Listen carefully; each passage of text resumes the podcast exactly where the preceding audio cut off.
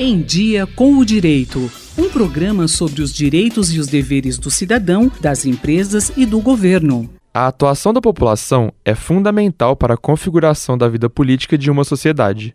O Em Dia com o Direito de hoje traz os advogados e alunos de especialização da Faculdade de Direito da USP em Ribeirão Preto, Giovanni Gomes de Moraes e Luiz Felipe Andreotti, para falar sobre o mandato coletivo. Giovanni Moraes explica que a presença do povo na política vai além do voto. A nossa Constituição Federal de 1988 prevê alguns mecanismos de participação popular na administração pública. A compreensão desses mecanismos políticos constitucionalmente previstos são fundamentais para a nossa atuação na vida social e na concretização de direitos de nossa comunidade e sociedade.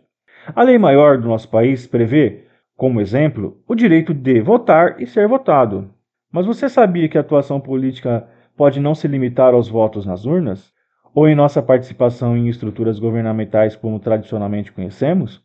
Uma das propostas a ser debatida são os mandatos coletivos. Conforme a legislação eleitoral, o mandato é pessoal, intransferível, sendo que só uma pessoa pode ser titular, ter direito à voz e voto no plenário.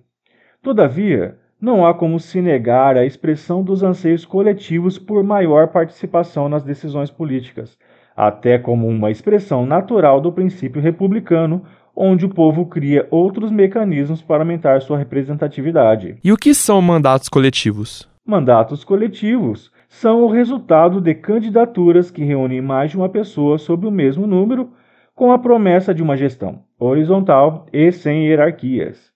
É importante se atentar que, como não há previsão expressa na Constituição, os mandatos coletivos ainda funcionam de maneira informal, ou seja, não há nenhum instrumento que regularize o seu funcionamento. Eles funcionam como uma organização e deliberação dos próprios grupos que lançaram o projeto. Assim, os coparlamentares atuam nos bastidores, formulando coletivamente os posicionamentos que serão levados ao plenário, em nome do representante do grupo este sim eleito democraticamente.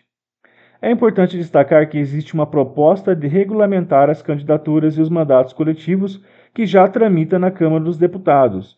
Trata-se da proposta de emenda à Constituição 379 de 2017 da deputada Renata Abreu. Acabamos de ouvir mais uma edição do Índia com o Direito, que hoje trouxe um mecanismo importante de participação da população na vida social e política, o mandato coletivo.